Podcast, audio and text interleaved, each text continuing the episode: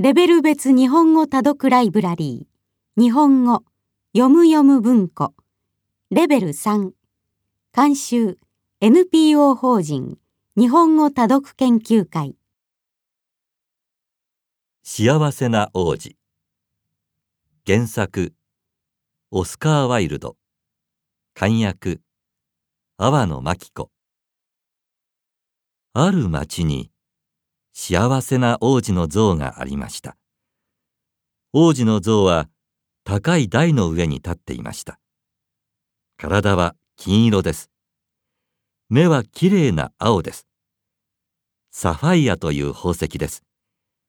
剣には赤い宝石ルビーがついていました。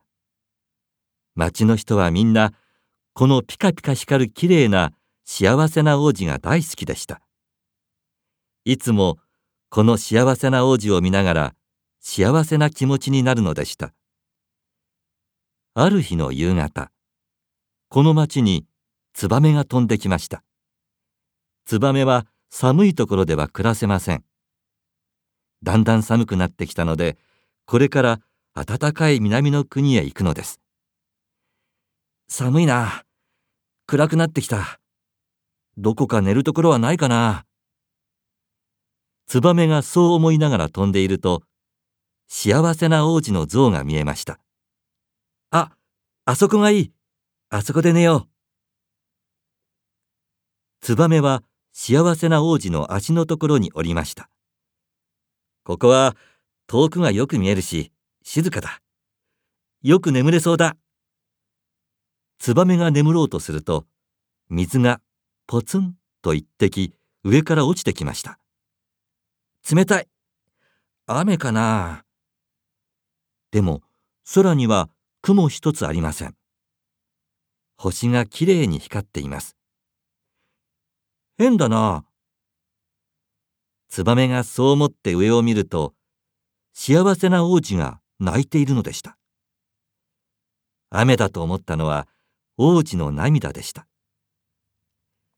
ツバメは聞きました。あなたはどなたですか？私は幸せな王子です。幸せな王子がどうして泣いているのですか？私は生きている時、大きな城に住んでいました。昼は大きな庭で友達と遊んで、夜はパーティーで友達と踊りました。城の外のことは何も知りませんでした。泣いたことは一度もありません。とても幸せでした。だからみんな私を幸せな王子と呼びました。でも死んでここに来てからは毎日悲しいのです。ここから街の中の悲しいことが全部見えるからです。ツバメが静かに聞いていると王子はまた低い声で言いました。ここからずっと遠くの方に小さな家があります。女の人がドレスを作っています。お金持ちの女の子のパーティードレスです。女の人はとても疲れているようです。窓の下にベッドがあって、小さな男の子が病気で寝ています。その子はお腹が空いたと言って泣いています。でも女の人には食べ物を買うお金がありません。薬を買うお金もありません。つばめさん、私の剣についているルビーを、あの家に持って行ってくれませんか？ツバメは言いました。ごめんなさい、王子様。私は男の子が好きじゃないんです。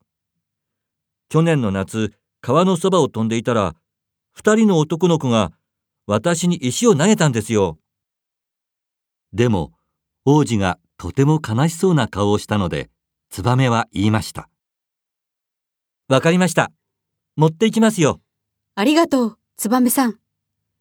ツバメは王子の剣から大きな赤いルビーを取り出すとそれを持って飛んで行きました。ツバメは川の上を飛んで女の人の家に着きました。窓から中を見ると男の子はベッドで寝ていました。女の人も疲れてベッドの横で寝ていました。ツバメはテーブルの上に静かにルビーを置きました。それからツバメは王子のところに帰ってきました。そして言いました。こんなに寒い夜なのに、今私の心はとても暖かい。どうしてでしょう？それはいいことをしたからですよ。王子は言いました。次の日の夕方、ツバメは王子に言いました。私はこれから暖かい南の国へ行きます。王子様、さようなら。すると王子は言いました。ツバメさん、小さなツバメさん、私のためにもう一晩ここにいてくれませんか？ツバメは驚いて言いました。え？どうしてですか？私の友達はみんな暖かい国へ行ってしまいました。私も早く行かなければなりません。しかし王子は言いました。ツバメさん、ずっと遠くの方に古いアパートがあります。若い男の人が机の前に座っています。子供のためのお話を書いていますが、寒くてもう書くことができません。長い間何も食べていないのでお腹も空いています。心の優しいツバメは言いました。わかりました。もう一晩だけここにいましょう。その男にルビーを持ってきましょう。ああ、もうルビーはないのです。王子は言いました。あるのは私の二つの目だけです。私の目はサファイアです。これはとても珍しいサファイアです。この目を一つ男の人のところまで持って行ってください。え？王子様の目を取る？私にはできません。ツバメはこう言うと泣きました。ツバメさん、小さなツバメさん、お願いです。私の言う通りにしてください。ツバメは少し考えると、わかりました。と言いました。そして、王子の目を一つ取り出して、遠くのアパートに持って行きました。若い男は椅子に座って、ペンを持ったまま疲れて寝ています。ツバメはサファイアを静かにコップの花の上に置いて飛んでいきました。しばらく経って男が顔を上げると目の前に青いサファイアがありました。これは神様がくれたんだろうか。ああ、これで食べ物が買える。そしてお話がまた書ける。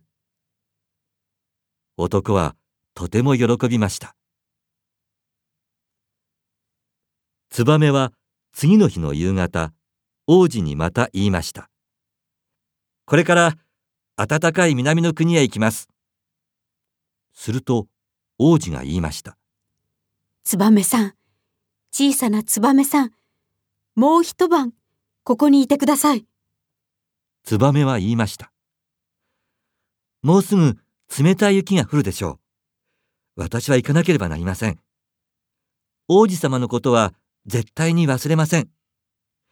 来年の春、私は王子様があげてしまったルビーやサファイアよりもっときれいな宝石を南の国から持って帰ってきます。しかし王子は言いました。ずっと遠くの方にマッチ売りの女の子が見えます。マッチを落として全部使えなくなりました。お金を持って帰らないとお父さんが怒って女の子を叩くのです。だから女の子は泣いています。女の子は靴も靴下も履いていないし、帽子もかぶっていません。私のもう一つの目を取って、あの子にあげてください。わかりました。もう一晩、ここにいましょう。でも、王子様の目を取ることはできません。そんなことをしたら、何も見えなくなってしまいますよ。ツバメさん、小さなツバメさん、見えなくなってもいいのです。私の言う通りにしてください。お願いです。王子が何度も言いましたから、ツバメは、わかりました。と言って、王子の目を取り出して飛んでいきました。ツバメは、マッチ売りの女の子のところまで行って、手の中にサファイアを置きました。あら？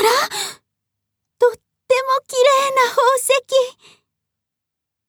女の子はそう言って笑いながら走って家に帰りました。それからツバメは王子のところへ帰りました。そして静かに言いました王子様王子様はもう何も見えなくなってしまいましただから私はずっとここにいますいいえ小さなツバメさん王子は言いました。あなたはもう暖かい南の国へ行かなければなりません。いいえ、私は王子様とずっと一緒にいます。ツバメはそう言って王子の足のところで眠りました。次の日、王子は言いました。ツバメさん、小さなツバメさん、私はこの町の人のことが心配です。燕さん、飛んで行って町の人たちを見てきてください。燕は町のいろいろなところへ飛んで行きました。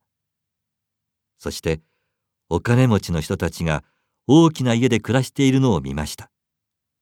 その家の前にお金のない人たちが汚い服を着て座っているのも見ました。橋の下では小さな子供たちが、お腹が空いたよ、と言って泣いていました。ツバメは王子のところへ帰って見てきたことを話しました。王子は悲しそうに言いました。私の体には金が張ってあります。それを一枚一枚取ってお腹の空いた子供たちにあげてください。ツバメは金を一枚一枚取ってお腹の空いた子供たちに持っていきました金をもらった子供たちは笑って言いましたこれでパンが食べられる王子はもう光っていません汚い灰色になりました何日か経つと雪が降ってきました道は真っ白になってとてもきれいです。大人たちはみんな厚いコートを着て歩いています。子供たちは暖かそうな帽子をかぶって氷の上でスケートをして遊んでいます。ツバメはもう南の国へ行こうとはしませんでした。王子のところにずっといました。ツバメは王子が大好きだったからです。ある日、ツバメは自分はもうすぐ死ぬのだと分かりました。そして王子に言いました。さようなら、大好きな王子様。手にキスをしてもいいですか？王子は言いました。小さなツバメさん、暖かい南の国へ行くんだね。私も嬉しいよ。でも、キスは私の口にしてください。私もあなたが大好きです。私は南の国へ行くのではありません。死の国へ行くんです。そしてツバメは王子の口にキスをすると、死んで王子の足のところに落ちました。ちょうどその時です。パキン。と音がして王子の体の中で何かが割れました心臓が二つに割れたのです次の日の朝早く町の偉い人たちが幸せな王子の像の前を通りましたそして大きな声で言いました。なんだ、この灰色の王子は、金色じゃない。サファイアもルビーもない。汚いな。それに、足のところに鳥が死んでいる。こんなものは、早く捨ててしまえ。町の人たちは、王子とツバメを捨てました。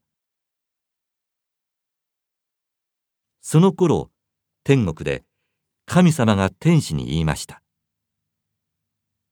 町の中で一番美しいものを持ってきなさい。天使は王子の心臓と死んだツバメを神様のところへ持って行きました。神様はとても喜んで言いました。おお、いいものを持ってきた。本当に美しい。この小さなツバメと幸せな王子は天国でいつまでも幸せに暮らすだろう。